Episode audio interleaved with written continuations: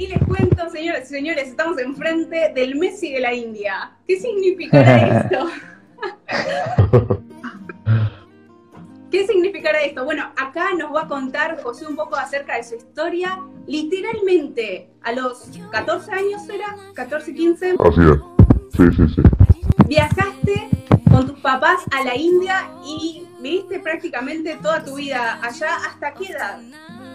Y hasta los 25 años más o menos, hace aproximadamente 5 años que, que volví de, de India y eh, bueno, me casé acá con una argentina eh, y bueno, estamos hace 5 años acá en Argentina, pero eh, siempre enfocándonos a, a ver de en algún momento volver para allá. Pero sí, mi esposa dice que yo soy 50% indio, en el segundo sentido de la palabra de decir que soy un indio. Eh, pero no, en, en eh, viví más de la mitad de mi vida, o, la mitad de mi vida, tengo 31 años eh, en India, así que se puede decir que, que soy un indio en, en cierta manera. ¡Qué increíble! Bueno, la verdad que sí, porque creciste, o sea, toda la parte más de, del desarrollo, la adolescencia, es, es, una época que impacta un montón y la viviste allá y en esa cultura. Ahora, volviste y, y tenemos, ¿por qué yo te decía que es el Messi de la India? Literalmente, eh, literalmente en, en India te decían Messi, ¿por qué? Eh, Messi me decían por, por, porque jugaba al fútbol con ellos y ellos no conocen el fútbol. Eh, para yo, a, a, ver, cuando yo llegué a India, yo tenía 13, 14 años eh, y empecé a jugar al, fútbol con los chicos del barrio y, nadie tenía ni idea de lo que era una pelota. Eh, eh es más, unos argentinos vivían cerca también y, les pegábamos un baile, pero no era porque éramos buenos o si bien yo había jugado en clubes acá en Argentina, jugué en Temperley antes de irme, pero lo, los indios eran, eh, no sabían nada.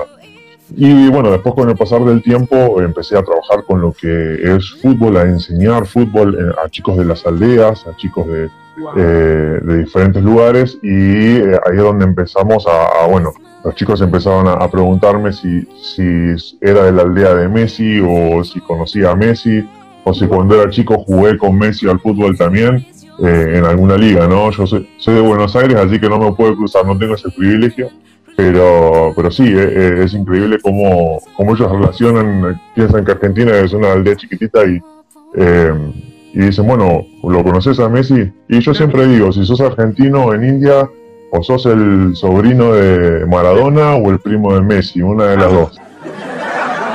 Wow, qué loco, ¿no? Qué, qué tremendo. Si vos me hablaste un montón, la verdad que estoy recontenta porque el otro día si nos poníamos a hablar de todo, no la terminábamos más, así que no para esperemos para la entrevista porque había un montonazo para contar. Me encantó eso, ¿no? Empezaste a jugar al fútbol con ellos, pero eh, como me decías, fue una necesidad. Teníamos tantos chicos, teníamos como 50 varoncitos y dijimos, si no los ponemos a jugar fútbol, no sé, se, se van a, a, trepar por las paredes. Y la terminó siendo una iniciativa increíble y una tremenda oportunidad para acercar chicos a Jesús. Contame un poco de eso. Bueno, yo eh, estábamos con mis papás, trabajaban en un lugar de niños y tenían aproximadamente a 100 chicos a cargo de ellos, entre varones y mujeres. Eh, y los chicos durante el día iban a la escuela y, al volver de la escuela nos encontramos con que teníamos a, a 40, 50 chicos entre 7 y 8 años y, y llegaban hasta los 12 más o menos que, que, los teníamos en un cuarto gigante, pero imagínate 40 varones con, muchísima energía eh, y, y, ahora ¿qué, ¿qué, hacemos con estos chicos? Así que un día mi papá me agarra y me dice, bueno, eh, ¿qué, qué, qué, ¿qué pensás que les puedes enseñar a jugar al fútbol? Y era una locura, porque vos les tirabas la pelota y, los chicos, uno se imagina, bueno, lo voy a enseñar a, a patear, lo voy a enseñar y lo primero que hacía era agarrar la pelota con la mano o cosas así. Eh, después, bueno, a través de, de, esto nos empezamos a, dar un poco de idea con, mi papá sobre eh, cómo armar entrenamientos, empezamos a leer, leer libros de, fútbol y cosas así, eh, pero también eh, nosotros no, nos dio la oportunidad de poder predicar, de poder llegar a los chicos en vez de tener que ir a buscarlos, porque bueno, India no es un lugar eh, que, vos digas, puedes agarrar un, altoparlante, ponerlo en, la plaza y empezar a predicar y, empezar a, hablar sobre Jesús, sino que hay ciertas cosas que, hay que hacer para poder hacer que la gente venga a vos en, ese caso. Y, bueno, de a poco eh, Dios nos empezó a dar sabiduría para poder trabajar con, el fútbol como una herramienta para hacer el, discipulado y para hacer evangelismo. Eh, empezamos con chicos de, villas eh, que se acercaban, les empezamos a enseñar inglés, les empezamos a, ayudar para que vayan a, una, mejor escuela. Y así sucesivamente, esas familias empezaron a conocer a Jesús, los padres se, se convirtieron, empezaron a ir a la iglesia, y así sucesivamente. Eh, y entonces la, eh, el, fútbol fue una herramienta increíble para poder acercarse a las personas y, poder compartir del Evangelio en un lugar donde quizás no conocen mucho de fútbol, no saben jugar al fútbol, donde no hay escuelas de fútbol. Así que simplemente ser un argentino allá eh, se te abrió una gigante puerta eh, para, poder enseñar y, poder compartir el Evangelio, que, es lo que queremos como cristianos, ¿no? Tal cual, wow, qué increíble. Y me decías, cuando escucharon que había una escuela de fútbol argentina, hasta de España se fueron. Eh, en realidad en una India, a ver, para, hablar sobre India es, eh, es difícil hablar de, India con, y ser súper objetivo de decir, bueno, India es de esta manera o de aquella otra manera, porque bueno, India es muy grande, si querés después le, tiro un poquito de, datos sobre India, pero, pero bueno, cuando empezamos la escuelita de fútbol, eh, en Bangalore, la ciudad donde yo vivía, eh, es una ciudad muy tecnológica, donde hay grandes empresas como Google, Dell, HP, eh, que tienen extranjeros trabajando en, esas empresas y, llevan a sus hijos y viven con ellos. Y cuando ellos mismos se enteraron de que había un, argentino que tenía una escuelita de fútbol, nos empezaron a, llevar a sus hijos a, que los entrenemos. Eh, chicos de Japón, eh, de Australia, de Estados Unidos, de Alemania. En un momento nos pusimos a contar y eh, teníamos más de 23 países representados en la escuela a través de los alumnos. no por, a ver, esto por gracia de Dios, porque con mi papá ninguno de los dos sabía nada, no, no, no sabíamos de fútbol, sino que Dios nos dio uh, gracia para poder empezar esto y poder empezar a, predicar, ¿no? Eh, y también a, enseñar bien lo que es el fútbol, ¿no? Tener una herramienta eh, y hacer las cosas bien, ¿no? igual como argentino, a que, no le gusta poder enseñar y, jugar al fútbol a todos los días, jugar al fútbol, el, sueño del pibe. Yo fui a Brasil a, hacer un curso de, fútbol como, entrenador de fútbol.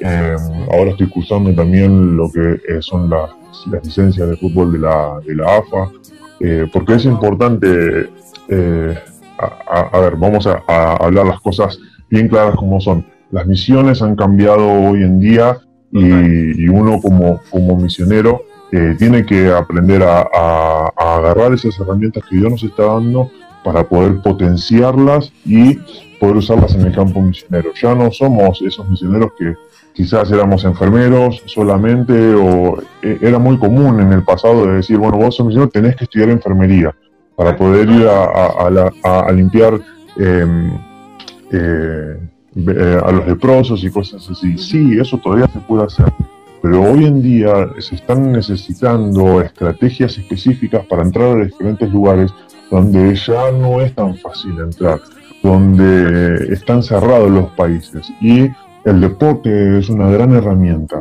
¿Por qué? Josué, es una de las razones por las que estás acá en Gente que Inspira, porque te digo que con toda la gente que estábamos charlando, que hace misiones o que viaja, nos decía, necesitamos que vengan jugadores de fútbol, artistas. Entonces yo dije, wow, quiero mostrar a alguien que realmente lo hizo y que nos cuente cómo es eso y por qué y de qué manera un artista, un jugador de fútbol, eh, un entrenador puede realmente eh, viajar a esos países y ser como un evangelista o, un misionero de esa forma. Es importante de, que estemos atentos a, lo que Dios nos ha dado y a lo, que eh, las herramientas que tenemos en nuestras manos, porque Dios te puede sorprender. Eh, y Dios está sorprendiendo a mucha gente. Y hay, un versículo que, que tenemos como lema con, con, mi esposa eh, en eh, Juan capítulo 17, versículo 20, parafraseando, dice así, dice, Unen, únenos para que el mundo crea. El trabajo de las misiones hoy en día es un trabajo que toda la iglesia lo tiene que hacer juntos. Ya no es más eh, aquel misionero que iba a tal lado o, la responsabilidad de una persona que, va solamente, sino que la iglesia entera tiene esa responsabilidad. Y todo aquello que Dios le da a la iglesia es lo que podemos usar.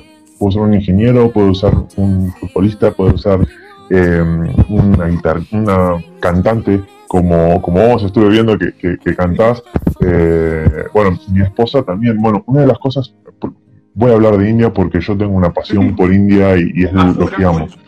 Em, mi esposa cuando recibe el, llama, el llamado a, ir a India, una persona le dijo, India no es el lugar donde vos tenés que ir porque vos cantás y, si vos eh, eh, y si vos vas allá vas a perder tu ministerio vas a perder eso que, es eh, lo que Dios te regaló, que es que al cantar la presencia de Dios se mueva y, no vas a poder llegar a tu potencial. Cuando ella me contó eso a mí, yo le dije, India es totalmente lo opuesto a lo que te acaban de decir. Esa persona no fue a India. ¿Por qué? India es un país que se basa en la adoración. Todo es adoración para ellos. Solo que ellos no adoran al Dios correcto.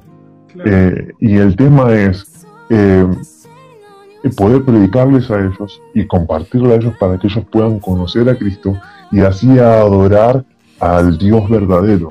Eh, India es un lugar donde vos te despertás a las 5 de la mañana, no porque te despertaste, sino porque los templos están sonando campanitas y, ya están y, ya se despierta todo el mundo haciendo, eh, habiendo, haciendo las campanas la, la de, la puya. La puya es la oración eh, hacia los dioses del hinduismo. Eh, por otro lado, vas a escuchar las oraciones de los musulmanes que llaman a, la, oración. Y se te mezclan todos esos ruidos y los cristianos estamos ahí durmiendo porque no tenemos obligación de levantarnos a las 5 de la mañana. Pero pero, pero India es un país que nació para adorar, que está en su identidad. Los, los, indios cuando, cuando van al trabajo, antes de ir al trabajo, pasan por el templo y hacen una oración para dedicar ese día y, y después recién se van a trabajar. Eh, una persona, vos si te levantaste temprano, fuiste a comprar y fuiste la, la primera persona en el negocio, eh, te vas a encontrar con que esa persona va a agarrar la plata y se la va a ofrecer a, sus ídolos que tiene en su casa, que tiene en, sus negocios. la primicia. Entonces, el, exactamente, entonces ellos tienen conceptos de oración de madrugada, tienen conceptos de primicia, eh, ofrendan más que nosotros, eh, porque tienen una identidad de adoradores. Entonces, eh, eso que Dios le dio a, a ella es algo que se puede explotar de una manera increíble también, ¿no? Y son diferentes las cosas que Dios nos da a cada uno y, que, y a las personas que Dios puede usar. Entonces, tranquilamente, eh, si Dios está hablando, está inquietando sobre las misiones, no tengas miedo, Dios va a usar eso que Él ya puso en tu persona y lo que ha trabajado en tu persona para, para que puedas eh, desarrollarte en, cualquier lugar, ¿no? Eh, así que Dios te, te puede sorprender. Tal cual, tal cual, increíble. ¿Vieron gente? todas las, eh, esas áreas en las que ustedes están desarrollando o que tienen el sueño pueden servir para ir a impactar a otros en algo, en un sitio tan remoto como India. Contame, cuando llegaste a India, eras muy chico, ¿cómo te impactó el cambio cultural? Eh, el, llegar a India es, eh, yo me lo acuerdo así patente, lo tengo acá, yo tenía 13 años, casi 14 años, pero yo me acuerdo que mi papá hablaba mucho sobre India y, él tenía un llamado, una pasión por, por llegar a India increíble. Me acuerdo que, que, así latente, él sale de la puerta del avión y hizo, qué lindo que es estar acá. Así, fue como, verlo a él fue como, wow. Y, y yo me acuerdo que salí del avión y literalmente hice, qué dolor. y, y después eh, caminamos otro y ¡qué calor! Porque eh, India, tiene un, olor muy particular, no, no, podría decir que es, que es un olor feo, Eh, además después te, acostumbras porque, pero tiene un olor particular. Eh, una mezcla. Y llegamos a Nueva Delhi, que Nueva Delhi es un lugar que donde hace muchísimo calor en verano eh, y, fue un, una crisis. Fue llegar a un lugar donde yo no hablaba inglés, yo pensé, pensaba que hermano en inglés se decía Germany, a ese punto, ¿no? Y, y fue, fue, muy loco porque yo, imagínate, era un chico que, que, vivía en Argentina, a la mañana iba a la escuela, salía de la escuela, me iba a jugar al fútbol al club y después del club vivía en, un instituto bíblico, en el Instituto Bíblico Río de la Plata, donde está lleno de gente.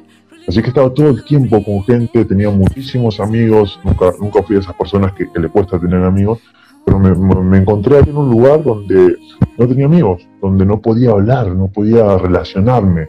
Claro. Eh, y fue un, un, choque de decir, eh, lloraba la noche en, en, mi cuarto cuando todos se, se, se, dormían, cuando ya no había más nadie, me acordaba que me ponía a llorar de que no quería estar ahí. Igual eso me duró más o menos dos, tres meses, porque mm, fue increíble cómo Dios me dio el don para poder aprender inglés. En seis meses yo hablaba inglés. Estando en India aprendí en seis meses a hablar inglés, le traducía a mis papás eh, a, a, tal punto de que me a usar de traductor para, la, para las reuniones, para diferentes cosas, eh, porque Dios es así, ¿no? Y, y, ahí es donde empecé a salir, empecé a jugar al fútbol, aprendí a jugar al cricket, que es el deporte que, que a ellos le, le, les gusta, ¿no? Eh, y bueno, de a poco es como eh, ese choque que, que tuve inicialmente se, se, fue, ¿no? Y, y empecé a, a, empecé a tener amigos, empecé a, a, amar la cultura. Me acuerdo la primera vez que comí comida india, la comida india súper picante, y, y, fue comer media cucharada de algo y no probar durante un año, dos años, porque estaba muy picante, ¿no? Eh, y eso después se, se fue cambiando a, a, tal punto que, que hoy en día eh, comer comida india, a, ahora hace cinco años que no como comida india y me vuelvo eh, extraño la comida india, extraño comer picante, los sabores, eh, eso que tiene India tan, tan particular, ¿no? Eh, es totalmente diferente. Muchos eh, años pensé que yo volvía a Argentina, ni bien cumplía la mayoría de edad y, y volvía a hacer mi vida pero Dios siempre fue trabajando de, de tal manera para que yo quede en, en, en India. Eh, me habló específicamente sobre quedarme en aquel lugar, sobre trabajar en aquel lugar y me dio las estrategias para poder volver ahora, ¿no? Eh, hoy en día estoy, eh, estoy por, por, volver, pero con lo que es eh, el trabajo a través de, del deporte como entrenador de fútbol profesional, ya con una invitación por parte de, de gente de allá que nos puede abrir la puerta para poder trabajar y tener una visa estable, que es lo más difícil que, que, que que, de conseguir hoy en día en India. Eh, las visas no, no, son fáciles de conseguir para poder mantenerse eh, en el país. Uh, así que, bueno, India, India es, eh, es eso para, para nosotros. Eh, claro. Es algo increíble es algo increíble y encima tu esposa es como que estaba destinada a ir ahí porque se sentía en casa. Qué tremendo, ¿no? Cuando Dios te envía a un lugar también te capacita para, para poder estar. Lo mismo vos que enseguida aprendiste el, idioma. Dice, ¿cómo se llama su club? No sé si se puede decir. Eh, eh, el club ya no está. El, club en su momento se llamó Cutie Giants Football School. Eh, significa pequeño en tamil. Tamil eh, es uno de los idiomas del, sur de India eh, y ahí por ahí puedo dar un poquito de pie a, sobre lo que es el, eh, India, ¿no? India, en India se hablan más de 16 idiomas oficiales, 1600 dialectos eh, y bueno, el Tamil es uno de ellos y hablan inglés que no está contado entre uno de todos esos. Eh, pero bueno, eh, la Cutie Giants Football School estuvo activa durante aproximadamente seis años eh, y tuvimos más de 300 estudiantes desde que la abrimos hasta que, bueno, finalmente cerramos. Ya no, no hay nadie de la familia en, en, en India en este momento. Y el día que, que, quizás yo vuelva, lo voy a hacer a, a empezar un trabajo nuevo, trabajando para, para un club probablemente. invitó a, a, poder hacer entrenamientos eh, y aprovechamos junto con la iglesia local para poder hacer evangelismo eh, en, las diferentes aldeas. Eh, y aprovechando eso fuimos, hicimos tres entrenamientos por día, uno a las 8 de la mañana, uno a las a la 1 de la tarde y otro a las 5 de la tarde. Eso, uno en cada aldea diferente. Y en cada aldea diferente había gente diferente, había personas diferentes y podíamos aprovechar. Y hubo días que llovía y teníamos que hacerlo igual. Y ese día los chicos se embarraron totalmente porque eh, estábamos intentando jugar al fútbol, porque como ven, el piso estaba todo mojado, todo encharcado, no, no, no se podía jugar. Eh, y me acuerdo que de repente uno de ellos hizo un gol y, dijo, gol. Y, yo le dije, ¿cómo vas a gritar el gol así? Eh, el gol no se tira así, no se grita así, el gol se grita con pasión. Quizás algo que tenemos los argentinos, que, gritamos los goles de manera desaforada. Eh, y también después de eso nosotros siempre aprovechamos situaciones que, suceden en, la cancha, aprovechamos para poder predicar, usarla como puntos, ¿no? De, de, poder conectar la vida con lo que es la palabra de Dios. Y les enseñó sobre la pasión, sobre lo que Dios es para nosotros y sobre lo que Él puede hacer con tu vida. Eh, y fue así que, bueno, en, en esa foto fue que yo, antes de que estén todos así embarrados, le dije, el gol se grita con pasión y agarré y me tiré así de, palomita en el, charco de agua y, giré así. Y no tengo la otra foto, pero hay una foto donde todos esos mismos están eh, eh, gritando el gol, todos juntos, así como si hubieran salido campeones. El, chico que comenzó todo. Su nombre su nombre es Shivarach. Shiva, para los que saben un poquito sobre el hinduismo, eh, Shiva es la diosa de la muerte y ese era el nombre de, este chico, ¿no? Shiva Raj. Em, cuando empezamos, cuando dejamos el hogar de niños con mi papá, este fue el primer chico de la aldea que, se acercó a nosotros eh, para, para jugar al fútbol. Y en realidad lo trajo su mamá, que nos dijo, la mamá de él trabajaba en el hogar de niños, por eso sabía quiénes éramos, y nos dijo, les dejo acá a mi hijo y a él es desobediente, no le gusta ir a la escuela, eh, no trae buenas notas y yo no sé qué hacer con él. Eh, cuando llegó estaba descalzo, no tenía zapatillas, no tenía nada y, bueno, eh, le empezamos a, enseñar a, a, jugar al fútbol y, y él recibió al Señor y su nombre fue cambiado y hoy en día se llama Daniel. Eh, Daniel eh, empezó a, cambiar su vida a tal punto de que no solamente empezó a obedecer a su mamá, sino empezó a, creer y a entender de que él era realmente un puti giant, un pequeño gigante en Dios, por medio de lo que Dios le estaba enseñando para su vida él se convirtió, se convirtió su, su tía, trajo a todos sus amiguitos de, la, del barrio y cinco o seis de ellos se convirtieron y, formaron parte de lo que era el discipulado que estábamos haciendo. Daniel se transformó, empezó a ir a una escuela en inglés, aprendió inglés, empezó a ir a una escuela en inglés y se transformó en el mejor estudiante de su clase. Eh, un chico que no le gustaba ir a la escuela. Ese mismo chico, eh, así como lo ven, todos los miércoles a las 6 de la mañana iba a nuestra casa a orar y a, buscar de Dios. Y tengo otras fotos por ahí, pero Dios transformó la vida de, este chico de una manera increíble y fue la puerta y la apertura para que nosotros entendamos lo que puede hacer el fútbol, lo que la, herramienta que era eh, el deporte para poder compartir el evangelio y transformar vidas, ¿no? Eh, así que Daniel tiene tiene un, lugar muy especial en, mi corazón y en, el corazón de nuestra familia por todo lo que, lo que él representa para, para lo que hicimos en, su momento en aquel país. Eh, así que bueno, Daniel tiene, tiene 19 años ahora y está estudiando en la universidad.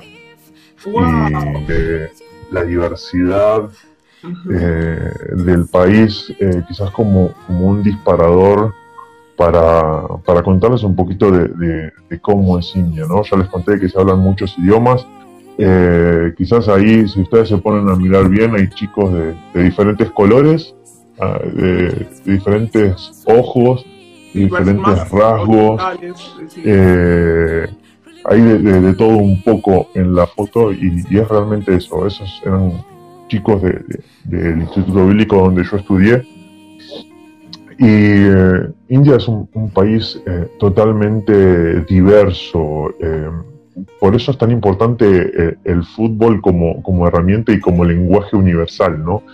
Ya les conté de que se hablan diferentes idiomas, pero también India es un país que tiene más de 4.000 grupos étnicos. Tiene un grupo étnico, es un, es un tipo de, grupo de personas que tiene la misma forma de pensar, la misma comida, la misma vestimenta.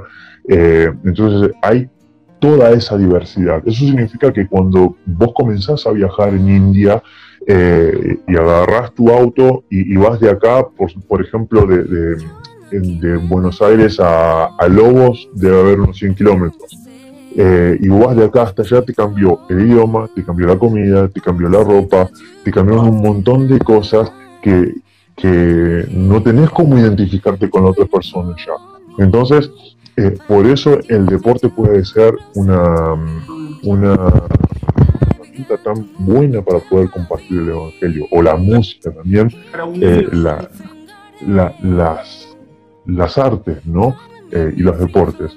Así que sobre, sobre la miseria, la pobreza, eh, pero eh, India tiene una, riqueza cultural, eh, los valores sobre la familia. India es un lugar que, realmente hay que experimentarlo para, realmente poder decir, bueno, India es de, una o, de otra manera. Y, es por eso, bueno, esa foto me representa representa la diversidad y la, y la unidad, ¿no? Eh, y por otro lado, eh, todos esos chicos que veían ahí son, son chicos que, son cristianos, indios cristianos, ¿no? Cuando, y, es algo que, que, la gente se asombra cuando yo digo indios cristianos. Me dicen, en India hay cristianos, eh, ¿cómo puede ser? India tiene cristianos, India tiene un 2,3% de cristianos oficiales. Ah. Lo que dice la iglesia en realidad es que hay aproximadamente un 4% de, de, las personas que son cristianas, pero son datos de la iglesia. El gobierno dice son 2,3%. Eh, y eh, eso equivale a aproximadamente 35, 40 millones de personas que creen en Dios, eh, en India hay iglesias grandes, institutos bíblicos. El tema es que la, iglesia está en diferentes sectores, ¿no? Hay, hay, hay, una gran necesidad de que vayan obreros a India, de que vayan a predicar, vayan a compartir, porque hay muchísimos lugares donde no hay ningún tipo de cristianos, donde ciudades donde no hay iglesias, y lo difícil es eh, cómo llegamos a todos esos lugares. ¿Cómo hacemos para compartir en tantos lugares? ¿Cómo hacemos nosotros para aprender tantos idiomas, tantas religiones, tantas culturas? Eh, porque también hay otra parte que es la parte religiosa, donde si bien ellos son hinduistas, eh, cada familia hinduista tiene su propio Dios eh, y, creen en su propio Dios. Entonces vos vas a una zona del sur y van a creer en Ganesha, y si vas a la zona del norte, su Dios principal va, va a ser Shaktiman y, y así sucesivamente. Entonces, eh, es muchísimo el trabajo, hay muchísimo, muchísima diversidad para, para poder eh, llegar a esos lugares. Y es por eso también la importancia de que nos especialicemos en cosas para poder ayudar a entrenar a la iglesia para eh, que, perdón, me estoy riendo de los comentarios sobre la base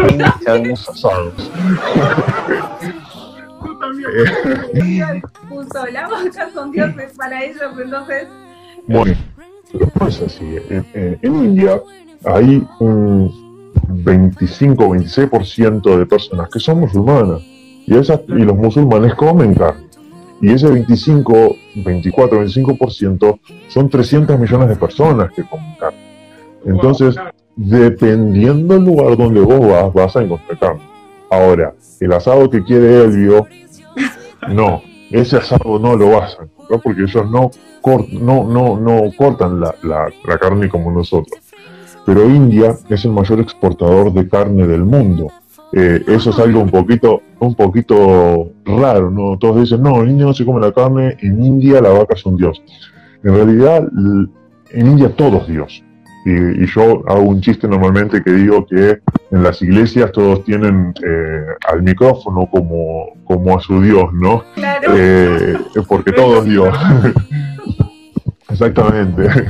Eh, hay hinduistas super mega archi tradicionales que, que usan barbijo no por el coronavirus, sino porque tienen miedo a tragarse un mosquito pero son mega archi tradicionales porque todo eh, es Dios y todo tiene vida.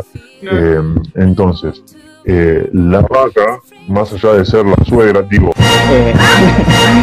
espero que no esté mi suegra por ahí. la, vaca en India en realidad, si bien en algunos sectores es un dios y en algunos sectores no, por ejemplo, vos vas caminando por la calle y, la vaca se te, van, se, te cruzan las vacas. Eh, y vas a la verdulería y la vaca está intentando comerse las verduras y la echan. No es que es totalmente venerada, ¿no? Pero, eh, pero sí eh, hay una, una, cierta reverencia especial hacia la vaca porque durante muchos años, durante el tiempo en el que India fue una colonización de, de los ingleses, no había que comer eh, tomaban leche de la vaca para poder alimentarse y sustentar a su familia. Por eso hay muchas regiones de India que veneran de una manera especial a la vaca. Eh, de India y nos contaba también un poco de, la persecución. Nos decía que la persecución está más que nada en lo que es el norte del país. Eh, Así es. No, te voy a preguntar puntualmente en dónde estaban, pero ¿tuviste alguna experiencia que te haya, sentir, te haya hecho sentir esa persecución en India? Eh, a ver, eh, en el 2000, 2008 aproximadamente em, hubo una pequeña una pequeña persecución, bueno, pequeña no, fue, fue nacional, donde hubo un momento de aproximadamente uno o dos meses donde fueron muy delicadas las cosas. Em, pero en líneas generales eh, es como decía el pastor, no solamente eh, el, tema eh, es que la zona sur de, India y el noreste, el noreste donde, donde están por ejemplo las siete hermanas, que se consideran las siete hermanas, que son siete provincias que tienen un porcentaje de más de un 70% de cristianos, em, nominales pero cristianos, ¿no? Eh, son los lugares más, más, eh, tranquilos, ¿no? Donde vos decís, eh, repito, no hay evangelismo en las calles, no, no hay eso que nosotros... Pero sí las iglesias son abiertas, sí no hay una persecución porque hay iglesias grandes y fuertes, donde por ejemplo hay iglesias que alquilan los estadios locales para hacer eh, Navidad. Navidad ya es el mejor momento. Vas a ver que hacen conciertos y cosas así para poder compartir. También aprovechan esas fechas. Esas fechas en, India son fechas em, claves para invitar a, personas de, otras, de otras eh, creencias para, para, que escuchen ¿no? sobre, sobre el trabajo en, la cruz. Así que eh, Creo que nunca nos hubiéramos imaginado eso de India. Si yo les pregunto a cualquiera de los chicos, seguramente acá me dicen, jamás me hubiera imaginado que en India se alquilan estadios para celebrar Navidad. Increíble.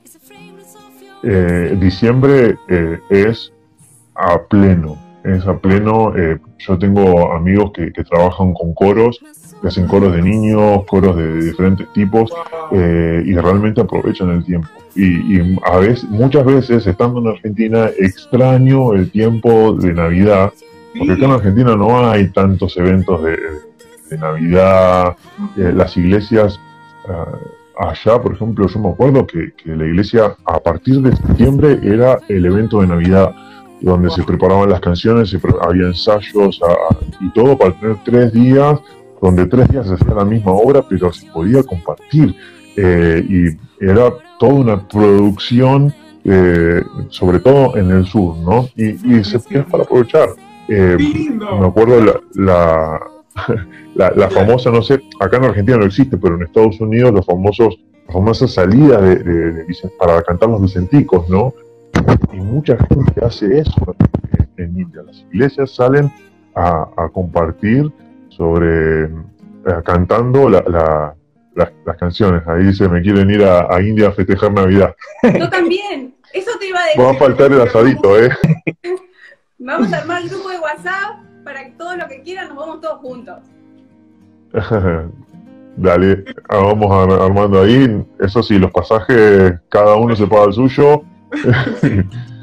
porque están arriba de los 1.800 dólares. 1.800, 1.900 dólares. Así que eh, es, es, es saladito, sí.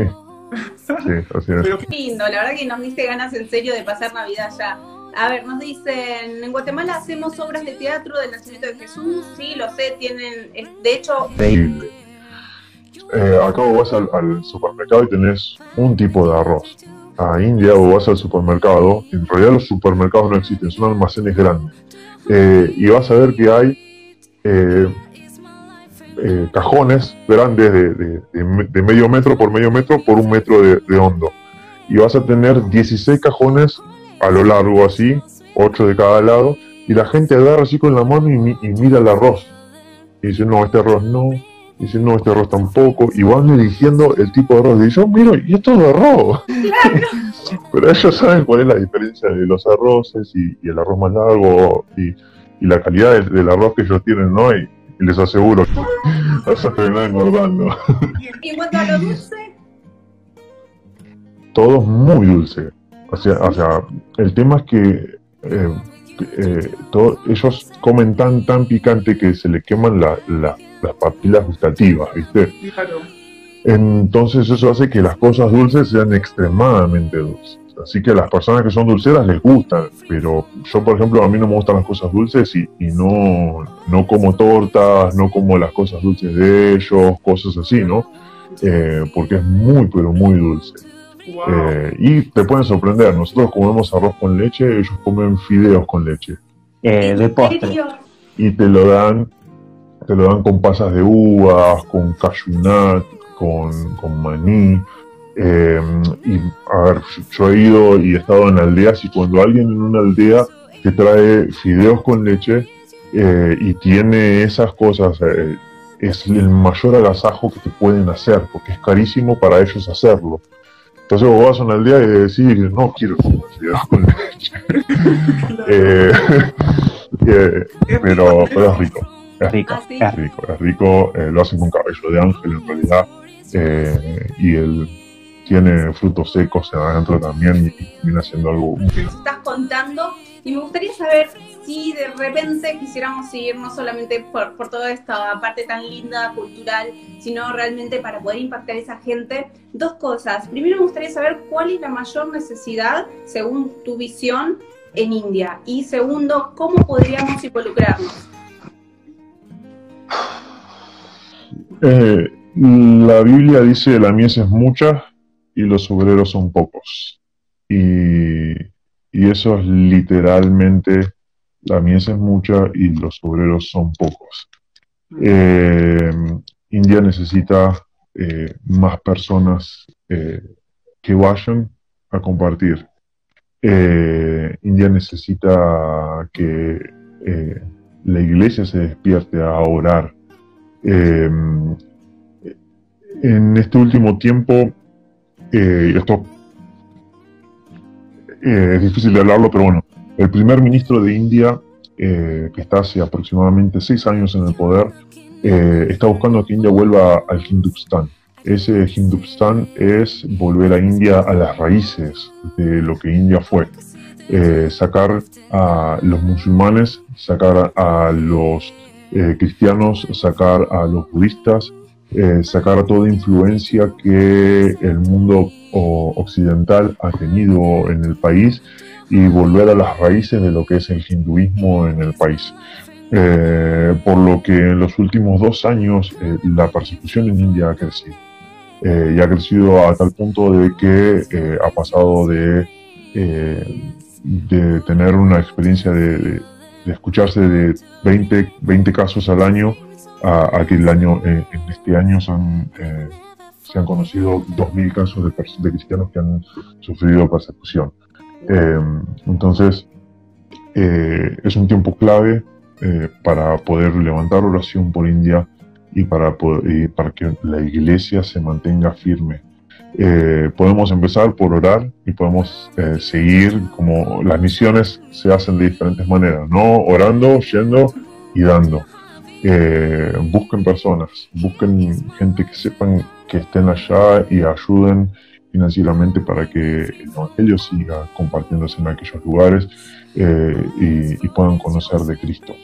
Eso es lo más importante. La mayor necesidad que, tienen ellos es de conocer a Cristo.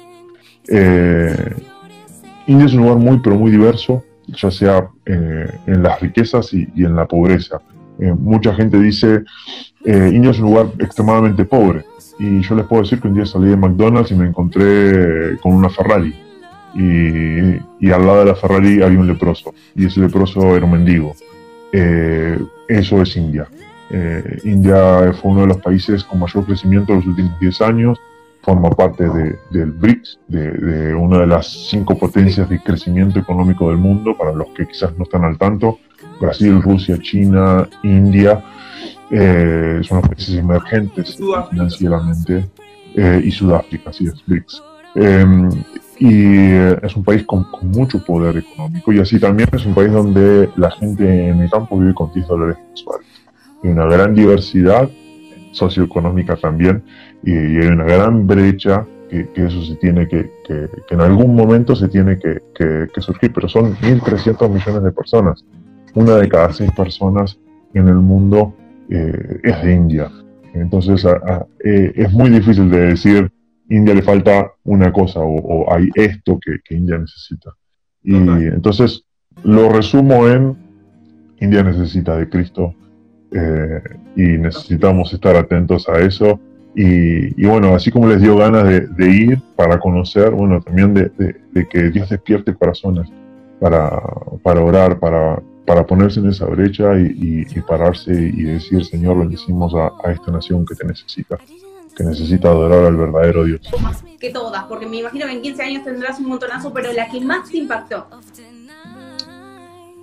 Eh, ¿Cuál elijo?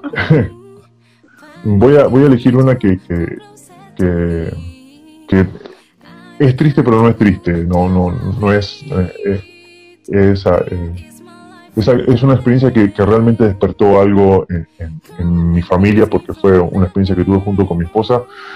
Eh, todos los años, durante el mes de ah, noviembre, creo que es, eh, está el Festival de Ganesha. En India hay muchísimos festivales y, los festivales eh, son normalmente hinduistas y la gente sale a celebrar, eh, hay feriados, está lleno de feriados este año y uno de ellos es, el feriado de Ganesha.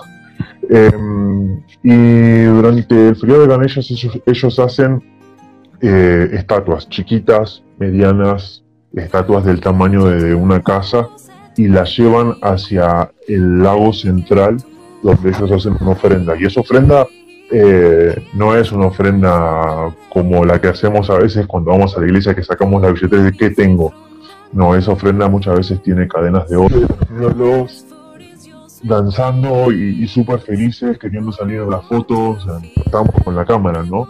Eh, y nos metimos en, el medio de donde estaban haciendo todo el sacrificio y sentimos un pesar de, decir esta gente eh, lo hace genuinamente, pero no, lo, no, es no es al Dios correcto. Si tan solo conocieran a Dios, si tan solo supieran que no es necesario todo eso, que no es necesario eh, eh, dar tanto para tirarlo al lago y, dar tanto de sí mismo para, para, para obtener nada eh, y decir si tan solo conocieran a Jesús. y, ese día, ese, día volvimos a casa con mi esposa y, lo único que, pudimos hacer fue, fue llorar por, por, la ciudad. eh, y nos agarramos las manos y, y- y lloramos y dijimos, Señor, eh, únenos para que el mundo crea.